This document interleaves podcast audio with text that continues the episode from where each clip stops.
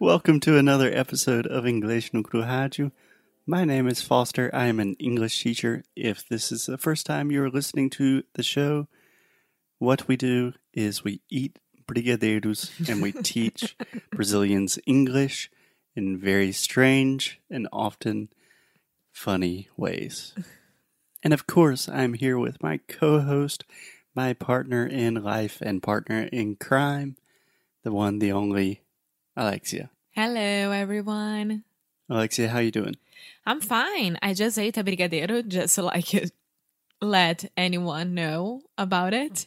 I let everyone know Everyone about it. know about it. So, something that most of our listeners probably do not know about Alexia is that phrase, I just ate a brigadeiro. Alexia can say that at almost any moment during any day. I would say chocolate and not brigadeiro itself. Yes, brigadeiro or an entire spoonful of Nutella Or, or a piece of chocolate cake. Yes, I'm reading her mind and her teeth that are covered in chocolate. I'm a formiguinha. Yeah, you could say I have a sweet tooth. I have a sweet tooth. Yeah. Yeah. So today we are talking about Books, books. reading. Yes, the habit of reading. Do you have it? Do I have a habit of reading? Yeah. Yes, yes, and there is a caveat. Okay, first, I am reading much more nowadays than I was in the past, physically reading, but I do listen to a ton, ton of audiobooks. So that kind of counts. Yeah. I mean, it counts, but the habit of reading, like you and the book and or the Kindle, like you actually reading it and not listening to it is different. It's very different. I think before we enter that debate, first let's just set the scene, Alexia. So last week on English no Rádio, we talked a lot, a lot about TV, movies, things on screens, right? Mm-hmm. So this week, I wanted to take a step back, slow down just a little bit, and talk about reading because I think it is becoming more and more a lost art in our modern world. Yeah. Yeah, that's true. I was listening, not listening, I was talking to some friends about it like last, week, and they were debating if reading a magazine or newspaper is just as good as reading a book. And then when I ask, like, okay, magazine and newspaper, are you reading on the internet or like do you buy it and read at home because for me it's different the whole point of having a book is to go to a bookstore buy it and take it home or kindle and start reading it Okay, so we have a lot of different things. There is a lot of nuance when we are talking about reading. So, first, Alexia, you do know how to read, correct? yeah Okay, that's great. I will always remember something that one of my students said to me is if you ask anyone like, "Hey, do you like to read?" all adults say, "Oh, of course. Yes, I love reading." it's status What do you like in your It's what? status status Status. yeah status Status. The schwa sound. Meu amo. Status. status Yes. So imagine you were asking a normal, everyday adult person in Brazil or the US or almost anywhere in, let's say, the developed world. You say, Hey, what do you like to do in your free time? Most people will say, Oh, yeah, I love, I love reading a good book. Don't you think? yeah people say that but it's not true It's not true. That's my point. Is almost no one reads just for pleasure. Yeah. Yeah. I don't have statistics with me, but I would say much less than 10% of the population, at least in the US, reads in any sort of regular way. Yeah, maybe if you if you put like college kids, they of course will read more than the adults out of college, Mhm. The adults, adults out of college, status, adults. adults. Yeah, but college kids normally are reading for class. I'm talking about just reading for pleasure Okay, so or reading for knowledge, which knowledge is pleasure. yeah, So the point of this rant, this jisabafu, is everyone says that they read. Everyone recognizes that reading is very important and it is good for your brain and your heart and your soul, but not many people do it. Do you agree with me, Alexia? I do. okay. I'm like that as well. To be honest, I don't say that I read. Like, do you read? Do you like? to, I do love to read, of course. It's an awesome hobby. But do you have the habit of read of reading? Yeah. Do you have the habit of reading? No, I don't. I started again like a month ago. I appreciate your honesty. And I think it is a great way to think about your values. I'm not speaking about you specifically, Alexia, but if you say, Oh, do you like reading? Oh, yeah, I love to read. Oh, yeah, really? Yeah, you love reading more than you love Facebook? Because you spend four hours a day on Facebook and you spend zero minutes a day reading. But that's my point. I don't think that people love Facebook more than a book.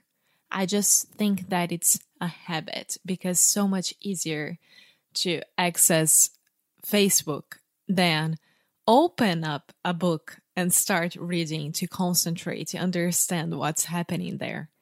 So I think that's the biggest problem of our generation. Yeah, I mean, our generation has a lot of problems, but I think that is definitely one of them. So, Alexia, at the beginning of this conversation, we were talking about reading physical books versus audiobooks versus Kindle versus magazines, newspapers. What's your opinion in general? Do you have to have a real physical book in your hands for it to count as reading? Yeah, not a physical book. Boo, I disagree. But a Kindle or a physical book, I do think. Okay, why why do you say that and why does Kindle why is that included in that category? Because I think about us like we are always traveling everywhere and not staying at one place more than I don't know, 6 months or 3 months depending. Mm-hmm. And I think that Kindle it's a pretty good opportunity for reading and not having the actual book, but you are reading. You had the book in front of you and reading it, you know? Yeah, I totally agree. There is something very special and magical about really holding a physical book and you can smell it and you feel the pages. It's so good. It's nice. And I get that. And I really understand a lot of people are totally against Kindles or whatever e reading device you use. But nowadays, I am a huge fan of the Kindle. We could record an entire episode just talking about why I love the Kindle. Yeah. And we'll probably do that very soon. so for me it's like this it's it's it's interesting because i don't have a magazine that i love a magazine. a magazine that i love that i like okay i need to buy the new edition of this magazine but i'm starting to be more and more interested in that to find a cool magazine and like enjoy the monthly edition of it You're talking about getting a subscription to a magazine delivered physically to your house each month. maybe maybe i don't know what's out there but there are very cool stuff There is very cool stuff. I'm not laughing at your English. I'm laughing at the fact that You don't know. You've just you have an intuition that in the world of magazines there is Yes. something cool. Yes. Okay. So, do magazines count as reading Yeah. and newspapers? Yeah. What about reading the news online? I don't know. That's the point. I have no idea. Yeah. A book for me it's clear. Like for me it counts as a book or e-reading. but I don't know. Can I tell you the way that I think about this? The difference is not really is it a physical book? Is it a magazine? Is it a Kindle? Is it an audiobook? The real thing is are you taking time to just focus on one thing, to really be immersed in a story or learning information? That's why I think uh, reading the news online eh, you're just reading headlines. Maybe you read an article, doesn't really count. But if you sit down with a full magazine and you read an entire travel magazine, that's awesome. If I walk in the park for six hours and listen to an entire audiobook, in my book, that is cool.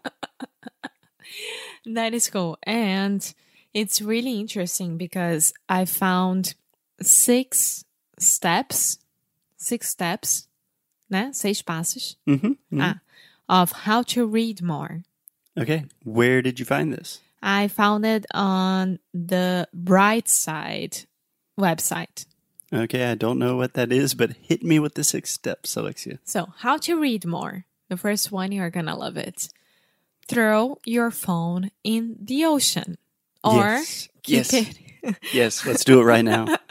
Let's go. Vamos pro mar, amor.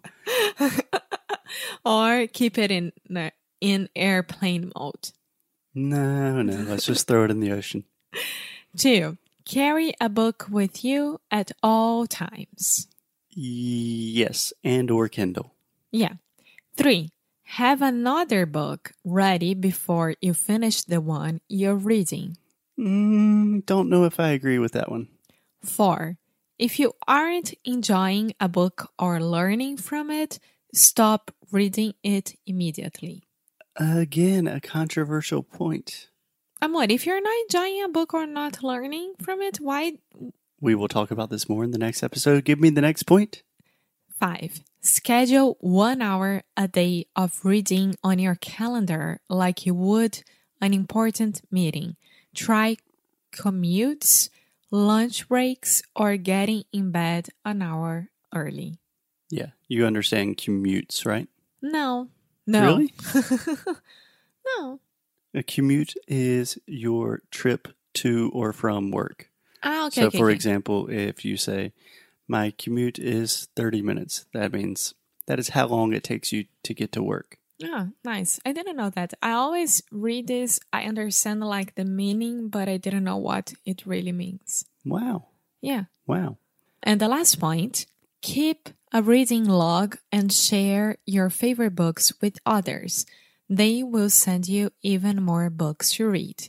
I think that is a wonderful, wonderful point. Just one correction, Alexia. Meu amor. Others. Uh, the, uh, uh You are so close to saying otters, like a river otter, oh which is a an extremely cute animal. so cute. but I promise, Zhengji, if Alexia says other or onion or discover incorrectly one more time, she is saying ah, ah, discover, onion, other. So she is making the ah sound, but this is the schwa sound. O som do schwa. So it should be other. Repeat with me, Alexia. Other. Other. Onion. Onion. And try to relax your mouth even more. Onion. Onion. Uh, Uh, onion. onion. Discover. Discover. Okay. If I hear discover one more time, we are going back to step one, and the phone is going in the ocean. and I will do it with the greatest pleasure. but I absolutely love these rules, and I think we should talk about each one of them during an episode this week. How does that sound? Yes. Cool. And sorry about being mean at the end, but sometimes we need just a little bit of tough love. That's fine, amor, but you're not grabbing my phone. Not when you're awake. Bye. See you guys tomorrow. Bye bye.